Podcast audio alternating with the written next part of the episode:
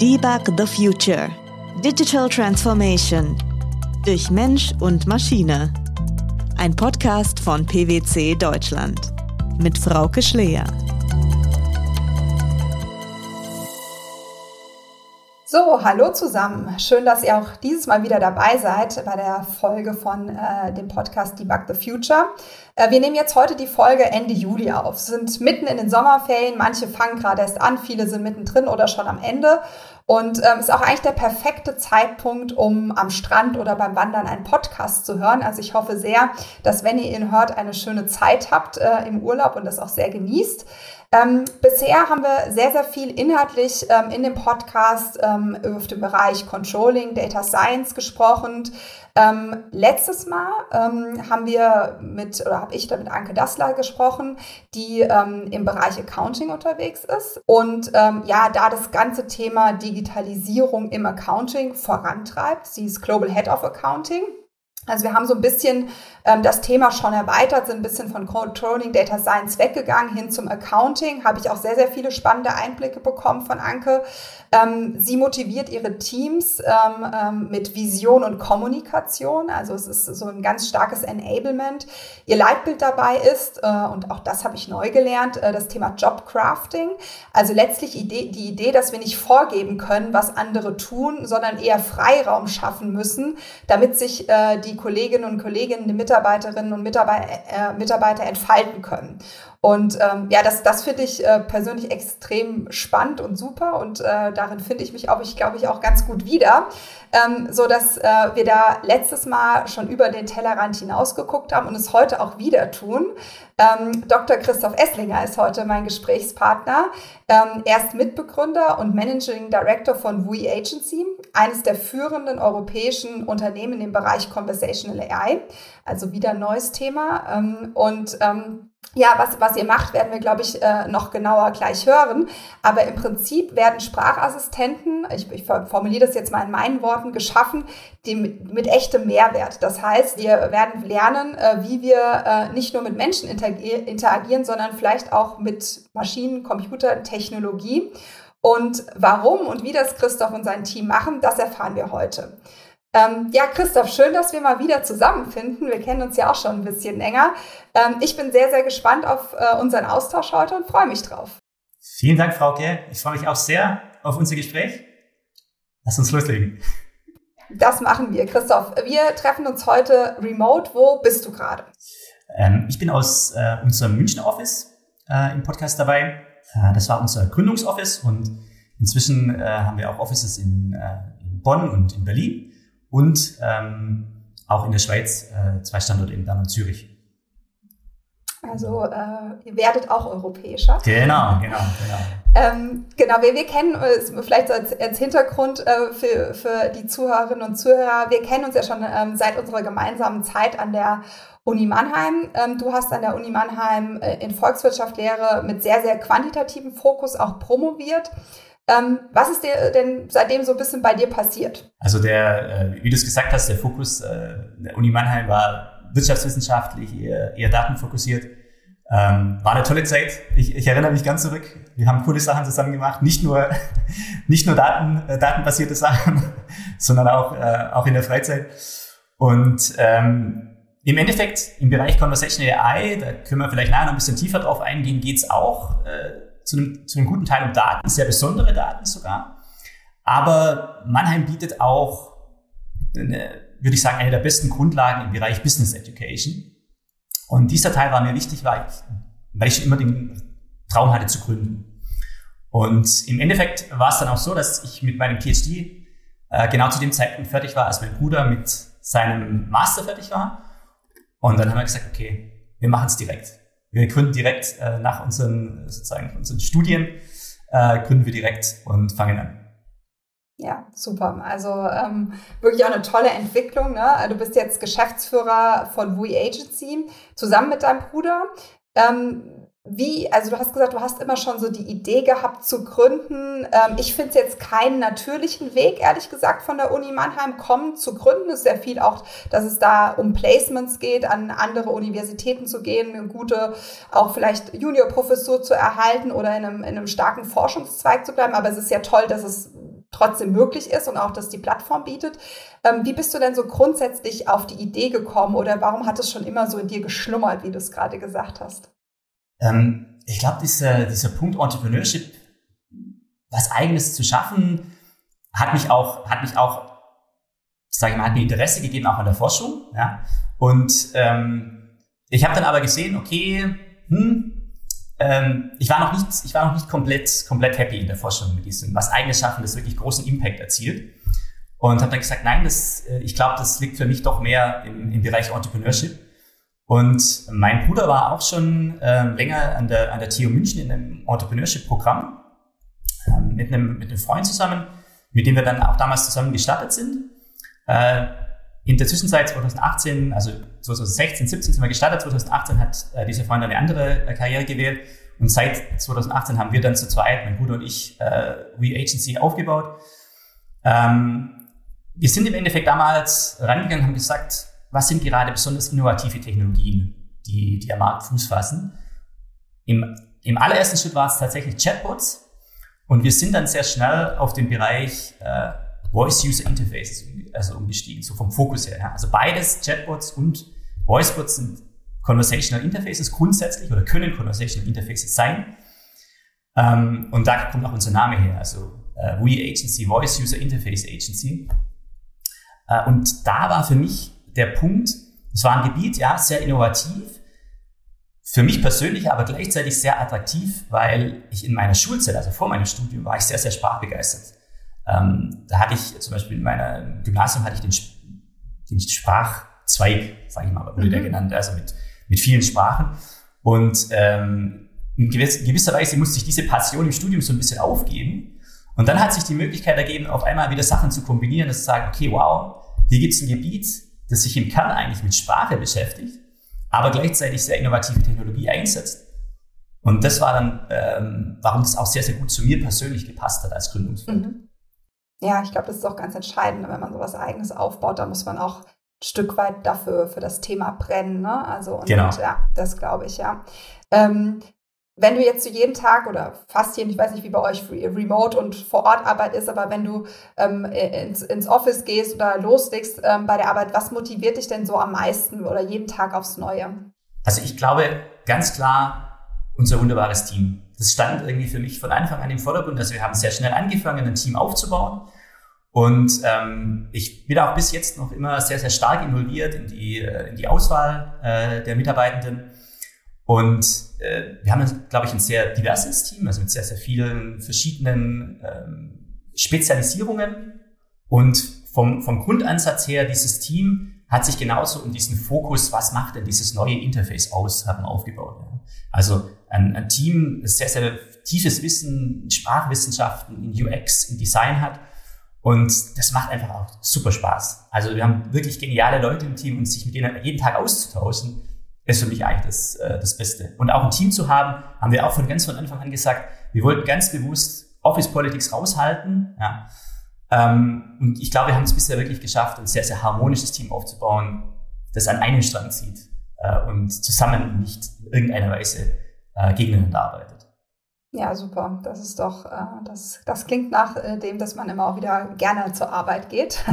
Genau. ähm, und so ein bisschen, du hast gerade auch schon so ein bisschen anklingen lassen, was mich ja, ich habe das ja auch ähm, äh, interessiert mitverfolgt, was du so treibst. Wir haben uns ja auch schon mal in dem einen oder anderen Meeting gesehen und was ich, äh, was mich persönlich besonders angesprochen ha gesprochen hat oder ich auch sehr, sehr interessant fand, war euer Slogan. Ne? Mhm ähm, weil der ging, ging stark über das, was ich von Chatbots oder sonst irgendwie so kenne oder gelernt habe, raus.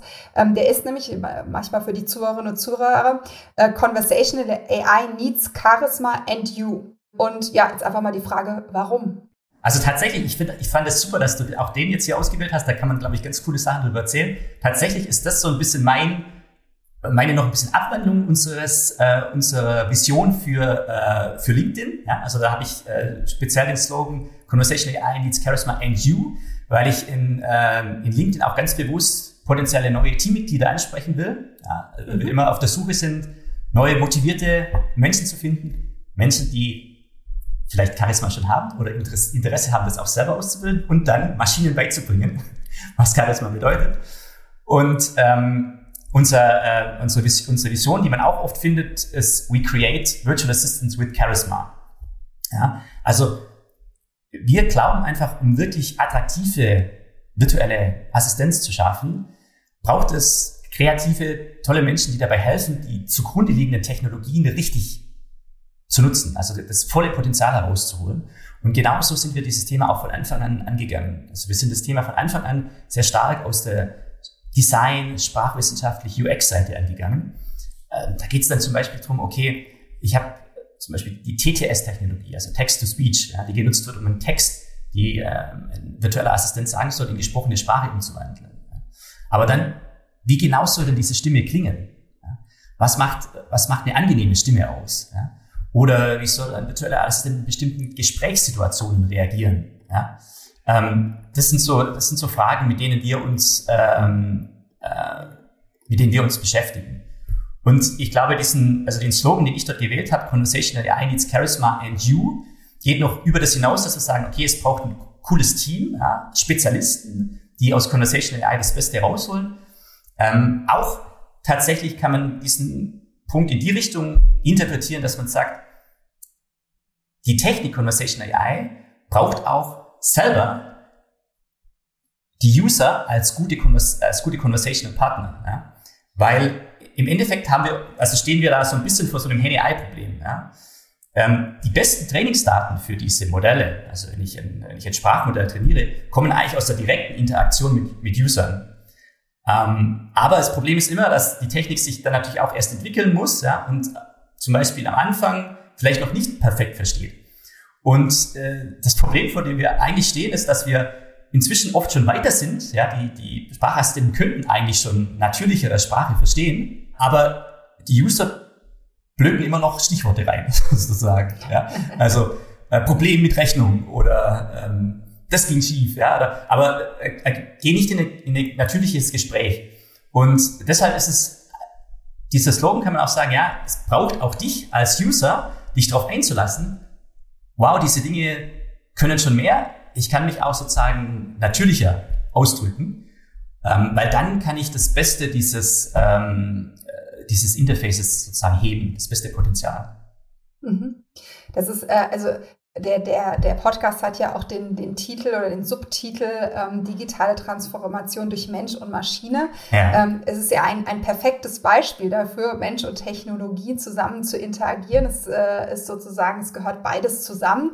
Ähm, und es ist ja so ein bisschen auch ein Paradigmen-Shift, wenn ich das richtig verstanden habe. Ne? Es, ist, es, es geht nicht mehr darum, I have to understand the interface hin zu the interface understands me. Ne? Also mhm. sozusagen, ich, ich werde wirklich verstanden. Ähm, äh, das kann einem auch manchmal ein bisschen Angst machen, glaube ich. ähm, aber, aber sozusagen ein bisschen vielleicht nochmal, Christoph, wenn du es einfach nochmal ein bisschen der Community auch erklären könntest, weil jeder kennt ja, glaube ich, das Thema Chatbots, ne? Mhm. Ähm, wie man damit umgeht. Aber Du hast es schon so ein bisschen angedeutet, das ist das Charismatische, dass ihr auch, dass es schon mehr geht. Was ist das Besondere wirklich an diesem Thema Conversational AI, Charisma? Was macht es aus? Also wenn wir vielleicht zunächst mal sozusagen bei diesem großen Thema Conversational AI äh, bleiben, dann, ich finde es super, den, äh, dass du den, äh, den Satz auch aufgenommen hast, den ich, den ich auch sehr gerne in, in Präsentationen nehme, from I have to understand the interface to the interface understands me. Ich glaube, das ist wirklich der Kern dieser Technik. Der virtuelle Assistent versteht mich so, wie ich bin, ja, und zwingt mich zum Beispiel nicht staccato diese Einzelworte zu sprechen oder gibt mir diese sogar vor, ja. Ähm, das ist auch, sage ich mal, der, der Unterschied zu bestimmten Arten von Chatbots, die es auch gibt. Also ein Chatbot, der, der mir im Endeffekt vorgibt, welche Antworten ich nehmen kann und eigentlich nicht mehr kann, ist für mich nicht wirklich Conversational AI. Ja. Conversational AI muss eine natürliche Sprachaussage verstehen können. Und zum Beispiel nicht nur drei vorgegebene Antworten. Und das wirklich Besondere an diesem Paradigmenwechsel ist, dass ich nicht mehr User durch die Vorgabe eines Interfaces einschränke, was sie machen können. Und das bietet mir die Möglichkeit, auch viel mehr über, über User lernen zu können und auf ihre Needs eingehen zu können. Also zum Beispiel, ähm, wenn, ich mir das, wenn ich mir das Beispiel ähm, TV anschaue, ja, wir, wir haben inzwischen sehr gute Recommender Systems, ja, die basieren aber auch immer noch auf dem, hauptsächlich auf dem grafischen Interface, das dem User vorgegeben wird zur Auswahl. Das heißt, dieses Recommender System lernt von dem, was ich dem User vorgebe, was mag er davon. Wenn ich aber User direkt fragen würde, worauf hast du denn heute Abend Lust? Ja, dann kann ich wirklich direkt herausfinden, okay, das möchte User und nicht nur innerhalb dessen, was ich ihm vorgebe. Ja, möchte das User. Und da liegt in meinen Augen ein ganz, ganz, also der ganz, ganz große Business Value, dass ich mit conversational Daten wirklich ganz, ganz nah an die, an die wirklichen Präferenzen von Usern komme und ihnen natürlich damit auch viel, viel besser helfen kann. Ja? Ich kann ihnen viel, viel besser anbieten, was sie wirklich möchten. Äh, ich kann ihnen viel, viel schneller helfen mit dem, wonach sie wirklich suchen. Ja? Und ähm, das ist, wie gesagt, kann man auf, den, auf die verschiedensten Bereiche anwenden. Auch auf Webseiten. Ja? Ähm, wenn ich auf einer Subpage einfach sagen kann, wo will ich jetzt hin, anstatt mich durch irgendwelche Menüs zu klicken, dann weiß ich in Zukunft auf dieser Subpage, genau das möchte er. Ja? Und ich habe nicht sozusagen eine verzerrte User Journey, weil der User erst irgendwo einen falschen Weg gegangen ist, wo er eigentlich gar nicht hin wollte, aber er hat sich nicht zurechtgefunden zum Beispiel. Ja. Also ihr spannt letztlich den, den Raum der Möglichkeiten einfach noch weiter auf, anstatt regelbasiert aus vorgegebenen Sachen zu lernen, so ein Stück weit, ist es einfach, ihr macht den Raum der Möglichkeiten äh, größer am Ende, ne? wo, wo man suchen kann, wenn ich das so mal übersetze. Und vielleicht kann man es auch noch ein bisschen greifbarer machen. Christoph, du bist schon so ein bisschen auf Beispiele eingegangen, aber ähm, ich glaube, das wird auch helfen, ähm, einfach nochmal so typische Projekte, die ihr derzeit umsetzt. Ne? Was, was, was, was macht ihr da ganz konkret? Ne? Wo steckt der Business Value drin? Also ich glaube, ein, äh, ein ganz klarer Business Case in unserem Bereich ist, ist der Bereich Kundenservice. Ja? Mhm. Ähm, äh, wo ich jetzt, sag ich mal, ich hatte über lange Zeit diese klassischen IVR-Systeme, wo es dann ist dann lange, durch eine lange Schlange, äh, Schleife sozusagen hin, sagen Sie eins, zwei oder drei für diese Sachen, haben, möchten Sie das, das oder das? Ja. ja. Und jetzt mit einem modernen äh, Sprachassistenten kann ich sozusagen wirklich direkt fragen, okay, was, ähm, ich kann manchmal vielleicht das Gebiet noch einschränken, aber grundsätzlich kann ich fragen, okay, was ist die, ähm, was haben Sie für ein Problem und kann dann versuchen, direkt zu verstehen, äh, was das Problem des Users ist und dann in bestimmten Fällen potenziell das auch ähm, sogar direkt lösen. Mhm. Ähm, und äh, da ist ganz klar, okay, wenn ich, wenn ich das machen kann, habe ich die besondere Situation, dass ich zum einen die Qualität erhöhen kann, ja, weil ich, ich äh, mache natürlich das, kann das viel, viel schneller machen. Ein virtueller Assistent ist beliebig skalierbar. Das heißt, er kann direkt antworten, er kann rund um die Zeit antworten, äh, rund um die Uhr antworten. Und ich spare natürlich, äh, ich kann natürlich Kosten einsparen, weil ich das natürlich einmal design und dann über eine beliebige Anzahl von, von Usern äh, skalieren kann. Und da ist es jetzt zum Beispiel ganz entscheidend, da kommt zum Beispiel dieser, dieser Punkt, den wir Charismatic AI nennen ins Spiel. Ja. Wenn, wenn, eine, wenn eine Firma sich entscheidet, einen, einen virtuellen Assistenten sozusagen als First Point of Contact vor, vor, vor ihren äh, normalen Kundenservice zu schalten. Ja. Wir sehen das immer noch äh, komplementär. Ja. Also der übernimmt bestimmte Aufgaben, die, die die dieser virtuelle Assistent gut machen kann. Bestimmte andere Dinge bleiben ganz, ganz klar den menschlichen Service-Mitarbeitern äh, vorbehalten. Und ähm, wenn ich aber diesen First Point of Contact auswähle, dann muss ich mir klar machen, ich in gewisser Weise wähle ich sozusagen einen, einen virtuellen Mitarbeitenden aus, ja, der der erste Kontaktpunkt für alle meine Kunden ist. Und äh, diese Auswahl, die muss ziemlich gut erfolgen. Weil wenn ich, wenn ich die falsch treffe oder wenn ich die nicht richtig mache, dann habe ich natürlich, ich nenne es immer Frustration at Scale. Ja? So wie, so wie sozusagen die, die gute Experience skaliert, skaliert auch die, die schlechte Experience. Bedeutet, ähm, da kommt für uns dieser Punkt ins Spiel, dieser, dieser, es muss sich gut anfühlen, mit diesem Assistenten zu sprechen. Und deswegen haben wir dieses, dieses Prinzip Charismatic AI definiert, dass wir sagen, okay, was macht eigentlich äh, Charisma aus? Charisma basiert grundsätzlich auf drei Pfeilern. Ähm, zum einen eine gewisse Form von Stärke. Sie muss sagen, okay, ich kann dir helfen eine Art von Wohlwollen, also ich will dir auch helfen, ich will dir nichts Schlechtes und Präsenz. Ich muss, also das muss rüberkommen. Der, der, mhm. der User muss das, oder dein Gegenüber muss das sehen, muss das hören. Und wenn wir diese Punkte richtig umsetzen, also richtiges User-Centric Design betreiben, dann habe ich so den Punkt, dass ich sage, okay, kennen wir ja manchmal, manchmal hat man eine Service-Mitarbeiterin, Service-Mitarbeiter am, am Telefon und man sagt, wow, klingt kompetent, super sympathisch, ja, und das Problem ist schnell gelöst. Und ich gehe richtig zufrieden davon weg. Ja? Und ähm, Und dann habe ich, wie gesagt, im, im anderen Extremfall habe ich Systeme, die mich überhaupt nicht verstehen. Ich bin nur frustriert, habe noch zusätzlich Zeit verloren und die Firma hat nichts gewonnen. Ja. Also das, das ist ein wichtiger Punkt. Vielleicht ein bisschen, sage ich mal, ein, ein, zweiter Punkt sind diese Beispiele zum Beispiel im Bereich äh, von auch Geräte, äh, also Geräteinteraktion, also zum Beispiel Interaktion mit dem TV, äh, Interaktion auch zum Beispiel im, im Umfeld äh, Küchengeräte. Ja, also ich auch dort habe ich inzwischen ja sehr, sehr sophisticated Devices, ja, wo ich unheimlich tiefe Menüs habe. Und dort ist es auch von Vorteil, mit Sprache einfach schnell und tief in diese Menüs reinzuspringen zu können. Ich glaube, das ist auch der Punkt, der sich am ehesten vielleicht ähm, mit, ähm, mit deinem Gebiet auch überschneidet. Ja? Also wenn ich ähm, mir interne Systeme im Bereich Controlling, Accounting und so weiter anschaue, kann ich auch sozusagen ein, eine leichtere Möglichkeit geben, Informationen aus diesen Systemen zu holen. Weil ich nicht ja. mehr ein komplexeres grafisches Interface verstehen muss, sondern einfach sagen kann, okay, ich brauche die und die Daten, bitte schick mir die. Die haben wir ja in einem anderen Meeting hatten wir ja so ein Beispiel mal angeschaut. Ich glaube, das ist auch ein wichtiger Punkt.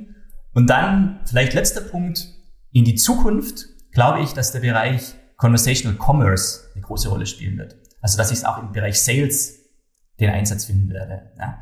Und auch dort wieder ist dieser Punkt, ich, ich finde immer, wenn wir über virtuelle Assistenz reden, ich stelle mir immer sozusagen das menschliche Analog vor. Ja?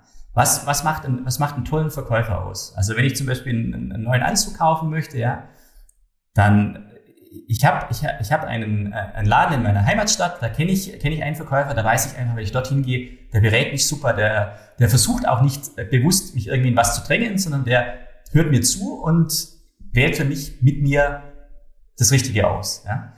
Und in diesem Bereich, glaube ich, wird diese, dieses Thema Charismatic eine ganz besondere Rolle spielen. Ja?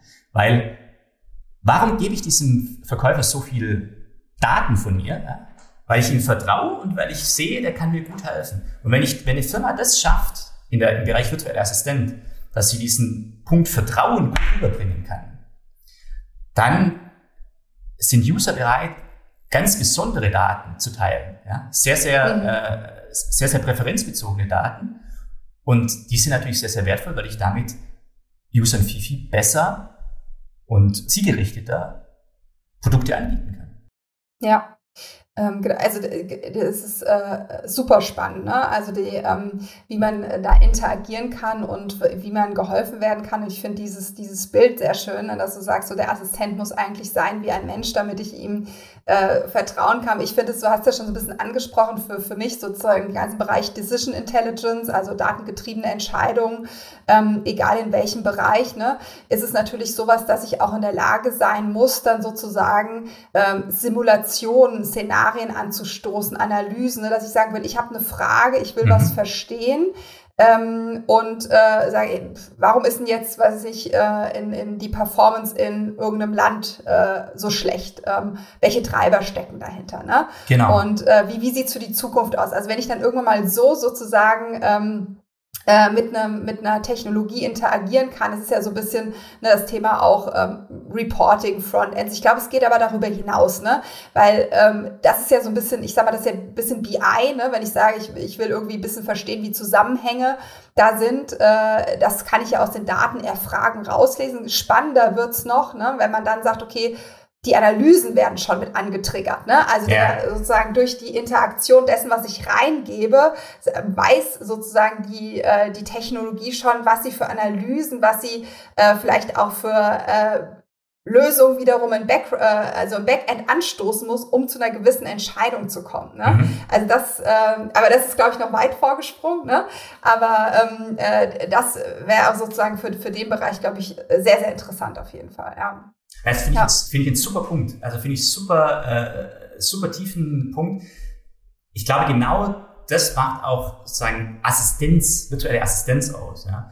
Also wir sind ja auch stärker gestartet, von erstmal zu verstehen, wie funktioniert ein neues Interface. Ja? Aber inzwischen sehen wir dieses ganze Thema auch viel holistischer und denken Assistenz holistischer. Ja? Also sagen, okay, die Sprachinteraktion ist ein wichtiger Punkt, der bestimmte Dinge einfacher und schneller macht. Aber was du gerade beschrieben hast, Frauke, finde ich wirklich, das trifft sozusagen die wirkliche Assistenz in den Kern. Ja? Dass aus dieser Interaktion, die für dich einfach ist, wo du leicht interagieren kannst mit diesem System, dieses System auch lernt, was möchtest du an bestimmten Punkten. Und zum Beispiel in, in der Zukunft, in einem Jahr, wenn du wieder anfängst zu interagieren, finde ich, finde ich genial, ja, genau schon weiß, okay, ähm, wenn sie mich, wenn sie mich das hier gefragt hat, dann ist sie sicherlich auch daran interessiert und vielleicht vergisst du das in einem Jahr.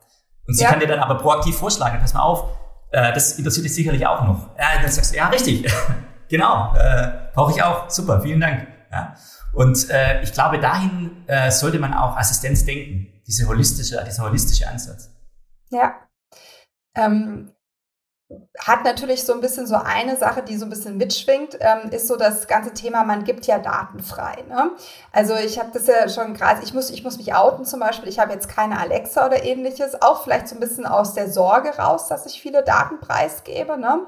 Ähm, wie ordnest du das für eure Technologie ein? Ich denke, ich denke, der Bereich, äh, der Bereich Datenschutz ist, ist äh, zentral, ja. Und es geht im Endeffekt einfach für Marken, für Firmen darum, mit diesem Thema verantwortungsvoll umzugehen. Und äh, die ähm, auch dort kommt wieder dieses für uns dieses Thema Charismatic AI ins, ins Spiel. Ja? Wenn ich wenn ich diesen Punkt zum Beispiel Wohlwollen sehr, sehr ernst nehme, ja, dann muss ich sagen, okay, ich gehe vertrauensvoll mit dem um, was du mir, was du mir gibst. Verantwortungsbewusst gehe ich mit dem um, was du mir gibst. Und ähm, ich glaube, es steckt auch eine Chance für viele Brands dahinter, die an sich schon sich dieses Vertrauen erarbeitet haben und für ein besonderes Datenschutzversprechen stehen. Ja. Die gehen natürlich auch bei der Entwicklung von Sprachassistenten vorsichtiger vor. Ja. Mhm. Auch dort, äh, also das war, das war ein Gebiet, in dem wir sehr viel unterstützt haben, dass wir äh, sehr datenschutzbewusste Brands unterstützt haben, auch eigene Assistenzsysteme dann aufzusetzen und nicht nur über sozusagen schon existierende Plattformen zu gehen, um auch zum Beispiel dieses Datenschutzversprechen stärker leben zu, äh, leben zu können. Und ähm, im Endeffekt können diese Brands auf dieses Asset natürlich auch aufbauen und in der Interaktion Usern auch zeigen, pass mal auf, ich frage dich das, weil ich dir dann so und so besser helfen kann. Wieder, wieder das Beispiel, das wir vorhin hatten. Ja? Warum teile ich mit diesem, mit diesem Verkäufer, dieser Verkäuferin in, in diesem Geschäft gerne, gerne meine Daten? Weil ich das Gefühl habe, okay, der nutzt die richtig. Ja? Der, der, der empfiehlt mir die richtigen Sachen und ich möchte das ja auch. Ja? Äh, und wenn, wenn es so eingesetzt wird und, und User klar verstehen, wow, hat mir richtig geholfen. Ja? Oder ähm, zum Beispiel, ja, ich, hab, äh, ich, ich sitze ich sitz vor meinem Fernseher, weiß wieder nicht, was ich schauen soll. Und das, das, ich krieg, ich krieg was Besseres empfohlen als vorher. Ich sage, wow, cool, toll. Dann, glaube ich, wird, wird diese, diese, diese Convenience Gain tatsächlich für User an immer, immer mehr Bedeutung bekommen. Ja? Und gleichzeitig muss ich eben halt immer zeigen, ich gehe mit deinen Daten verantwortungsbewusst um. Ja? Die landen nicht in falschen Händen und auch das Assistenzsystem macht es klar. Ja. ja. Zeigt es Lösung. Hm. Ich glaube, das ist ein ganz wichtiges Thema, ne, dass man wahrscheinlich auch immer, aber ähm, äh, äh, genau ein, ein breites Thema auch. Ähm, ähm, vielleicht nochmal so ein bisschen Absprung von, von Datenschutz Richtung ähm, Technologie. Ähm, das ähm, ha, habe ich mich auch mal sozusagen die ganze Zeit so, als ich ein bisschen durch, was, was steckt denn eigentlich so ein bisschen dahinter an Technologien? Ihr nutzt ja wahrscheinlich keine regelbasierten Systeme mehr, ist ein Deep Learning dahinter. Also was ist, äh, wenn du dein Geschäftsgeheimnis nicht zu sehr preisgeben willst, aber äh, was, was steckt da also dahinter? Wie kann ich mir das vorstellen? Also ähm, grundsätzlich ist es, ist es richtig, die also modernen Natural Language Understanding, Natural Language Processing Modelle sind Deep Learning, Machine Learning äh, basierte Modelle. Aber ähm, es kann durchaus immer noch äh, Sinn machen, vor allem hybride Systeme zu nutzen, wo also teilweise auch noch äh, regelbasiert gearbeitet wird. Hat damit zu tun, dass ich dann ähm, über bestimmte, äh, sag ich mal, Teile, wo ich, wo ich weniger potenzielle Ambiguität haben möchte, eine stärkere Kontrolle ausüben kann. Ja? Mhm. Und das kann in, in bestimmten Gesprächssituationen, Gesprächsverläufen Sinn machen, dass ich sage, okay, hier weiß ich ganz genau, was ich möchte und, äh, und ich möchte auch auf keinen Fall davon abweichen, deswegen mache ich das stärker regelbasiert. Und äh, wenn ich allgemein, wenn ich, wenn ich eine offene Frage habe, wenn ich allgemein was verstehen will, dann arbeite ich viel, viel stärker mit dem, mit dem Machine Learning basierten äh, System. Ja? Und grundsätzlich gehen wir auch erstmal technologisch agnostisch an unsere Projekte hin und schauen dann immer, welche Technologie passt am besten zu dem spezifischen Kundensetup und zu den Use Cases, die wir dort, ähm, die wir uns dort anschauen sollen. Das heißt, ihr habt kein Produkt, sondern es ist äh, eher quasi ein Ansatz, den ihr habt, ähm, wo ihr letztlich Sachen dann auch individuell für die Kunden programmiert ähm, und in Softwarelösungen integriert oder wie läuft es ab? Genau. Also ich würde sogar sagen, dass wir im ähm, vorrangig sogar eher Kreativ und Design mhm. Spezialisten sind, ja, die äh, sich mit der Technik sehr, sehr gut auskennen. Ja. Aber wir kümmern uns, ähm, also wir, wir entwickeln jetzt selber zum Beispiel kein, kein NLU-System, sondern setzen NLU-Systeme ein, richtig ein, damit sie besonders user-centric bei, ähm, bei Firmen sozusagen zum, äh, zum Einsatz kommen, um diese besondere Interaktion zu schaffen. Ja. Und ähm, wir, wir arbeiten tatsächlich auch ähm, auf der Produktseite an Lösungen, wie wir, wir bestimmte Aspekte dieser besonderen Umsetzung äh, stärker sozusagen auch als potenziell als, als Produkt anbieten können. Aber momentan würde ich sagen, ja, sind wir, sind wir vorrangig einfach äh, Beratung, Spezialisten, Design-Spezialisten für den Bereich Conversational AI. Okay. Ja, ist, äh, ähm, kann man wahrscheinlich auch ein Stück weit noch gar nicht so standardisieren. Also ich meine, ein Produkt muss ja auch hinreichend standardisiert sein, mhm. ähm, dass man das auch so verkaufen kann. Das geht wahrscheinlich da auch nur zu begrenzten äh, Teilen. Ne? Also es, es, gibt, es gibt viele Produkte, die sich sozusagen ähm, äh, zum Beispiel auf bestimmte Bereiche spezialisiert haben und diese Technologien äh, kombinieren. Also dass sie sagen, okay, ich habe ähm, äh, ich setze zum Beispiel eine bestimmte NLU-Technologie ein, um ähm, äh, und besetze ein bestimmtes, äh, bestimmtes grafisches Frontend ein, um es Firmen zu ermöglichen, zum Beispiel einen, äh, einen Service Assistant aufzusetzen. Ja? Also in der, in der Richtung sieht man schon, schon viele Produkte am Markt. Ähm, es kommen jetzt mehr Produkte, die, die sich auch den Bereich Conversational Commerce ähm, äh, anschauen. Und was wir eben auf diese, auf diese Produkte draufsetzen, ist das besondere Design, mit dem wir diese Assistenten am Markt zwischen Brand und User platzieren. Ja, und ähm, vielleicht noch, noch, noch ganz kurz, du hast es am Anfang schon so ein bisschen ähm, angesprochen, weil ähm, einfach, glaube ich, ein, ein, sehr interessantes Thema. Ihr habt ein sehr diverses Team, ne? gerade wenn du sagst, ihr seid auch viel im Bereich Design unterwegs, ne? also dass sozusagen auch von vorne gedacht wird. Ne?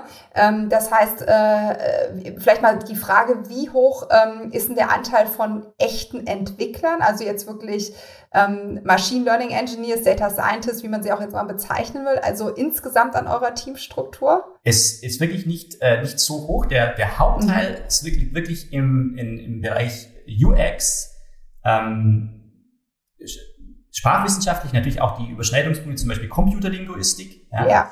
Ähm, da liegt eigentlich der, Haupt, der Hauptfokus des Teams. Ja. Wir, ähm, wir haben auch, wir haben auch äh, Partner, äh, die, die stärker dann auf der, auf der technischen Implementationsseite äh, unterwegs sind. Ja, unser Fokus liegt wirklich auf äh, Kreativität, Design und ähm, die Schnittstelle sozusagen zwischen, ich sage mal, die Schnittstelle zwischen ja, User und Technologie.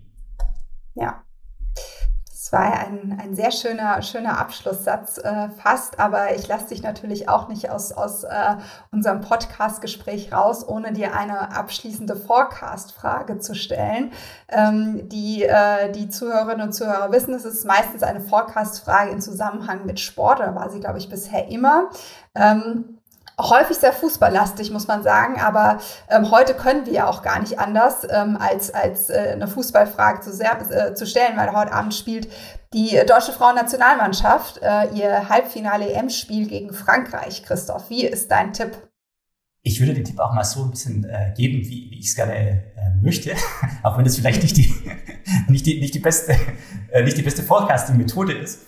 Äh, aber ich tippe mal jetzt ganz äh, optimistisch auf ein 2 für uns. Das ist doch eine gute Perspektive für heute Abend. Äh, das nehmen wir gerne mit. Und ähm, das Gemeine ist ja immer, wir, die, äh, wir wissen es dann ja am Ende, wenn der Podcast rauskommt, wie es ausgegangen ist und können deine Forecast-Fähigkeiten dann sehr gut beurteilen.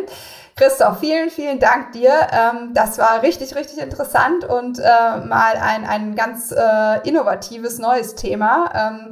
Ähm, noch ein bisschen mehr zu hören, als ich vorher schon kannte. Danke, dass du da warst. Hat mich sehr gefreut. Frauke, vielen, vielen Dank für die Einladung und viel Erfolg weiterhin mit dem Podcast. Ich glaube, es ist äh, wirklich eine ganz coole, ganz coole Sache und ich werde ihn in Zukunft äh, auch immer interessiert weiter verfolgen. Das freut mich. Genau, und wenn du es weiter verfolgst, kannst du nämlich in meinem nächsten Podcast ähm, direkt Verena Schwobe kennenlernen. Verena Schwobe ist von Merck ähm, und ähm, wir hatten äh, ja in den letzten Podcast-Folgen Mario Pellegrino zu Gast, ähm, ähm, der auch bei Merck ist und so ein bisschen einen Auftakt einer kleinen Serie von Merck gemacht hat.